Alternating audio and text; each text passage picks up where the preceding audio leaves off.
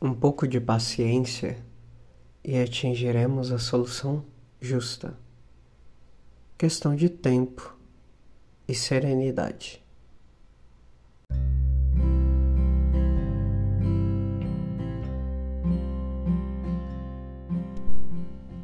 Olá, tudo bem?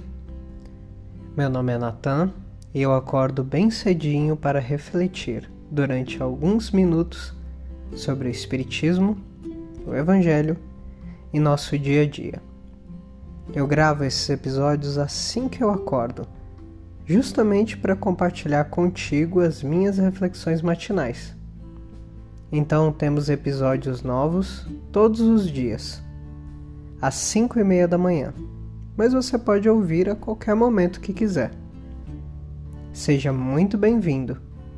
Pegue seu café, que no meu caso eu prefiro um pouquinho de chá e junte-se a mim, despertando no corpo para mais um dia, mas também despertando a alma para a plenitude. Desperte comigo, despertando com o Espiritismo.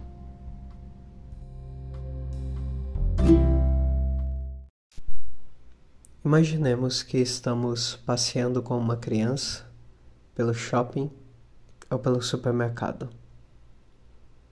Ela vê então um brinquedo ou um doce e diz que quer comprar aquilo. Você então olha e vê que ou não tem dinheiro ou não tem tempo, ou mesmo seria ruim comprar aquilo naquele momento.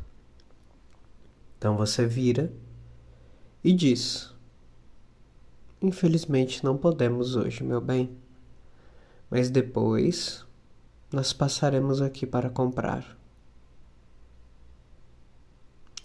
Na maioria das vezes, essa criança começará a insistir. Negando novamente, ela vai começar a chorar, a gritar, a espernear. Obviamente que isso vai depender muito da criança. Algumas crianças não fazem isso, outras fazem muito pior.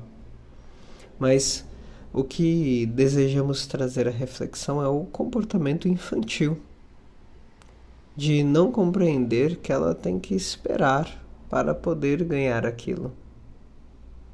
Tudo bem que muitas vezes os pais dizem que vão dar, mas não dão. Mas mesmo assim, o ponto aqui é a incompreensão do amanhã. É a mesma coisa quando colocamos uma criança nova no carro para fazer uma viagem. Uma viagem às vezes longa, de duas, três horas de duração. Quando chegamos a 30 minutos de viagem, é muito normal que a criança vire para nós e fale: Já estamos chegando? E aí nós dizemos: ainda não, meu bem. Falta bastante, não chegamos nem na metade. Dez minutos depois, ela vira para nós e pergunta: Já estamos chegando? Mostrando que ela não tem compreensão de passagem de tempo ainda. Depois de uma determinada idade, ela vai começar a compreender isso um pouco melhor. Mas por que estamos trazendo esse exemplo justamente nessa reflexão de hoje? É porque eu acho que a maioria de nós não cresceu muito. Continuamos cheios de ansiedade para a realização das coisas, querendo tudo de imediato, sem compreender a função do tempo para a maioria delas.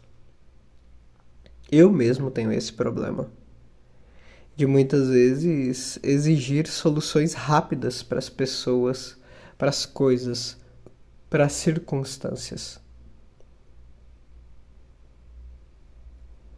E a reflexão que se traz é por que não esperar um pouco? Existem algumas coisas que nós temos bastante ansiedade que ocorram mas que se talvez ocorrerem agora de imediato, nós não vamos saber aproveitar ou dará algum problema. O que eu te convido é pegue uma coisa que você está bastante ansioso para acontecer, ou mesmo que você não tenha nenhuma agora. É, veja uma coisa que você está desconfortável para que acabe logo.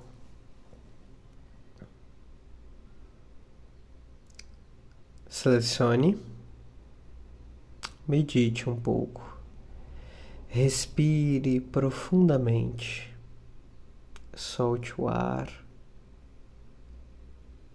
e tente visualizar qual o maior problema disso não acontecer agora, já. Tente visualizar a maior consequência disso e veja se você pode suportar essa consequência. Veja se teremos danos muito grandes caso isso realmente aconteça. Caso demore um dia, uma semana, um mês para isso acontecer. Respire e visualize. Pronto. Agora, tente se convencer que realmente demorará um dia, uma semana, um mês para que isso venha à tona, talvez até mesmo um ano. E tente trazer a sensação de está tudo bem esperar. E tente ao menos para isso Caso você se intitule de ansioso, tente ao menos para uma coisa: esperar. Mas não esperar com a inquietação da alma. Esperar em todos os sentidos. Depois você me conta como foi tentar esperar e como foi quando esse algo aconteceu.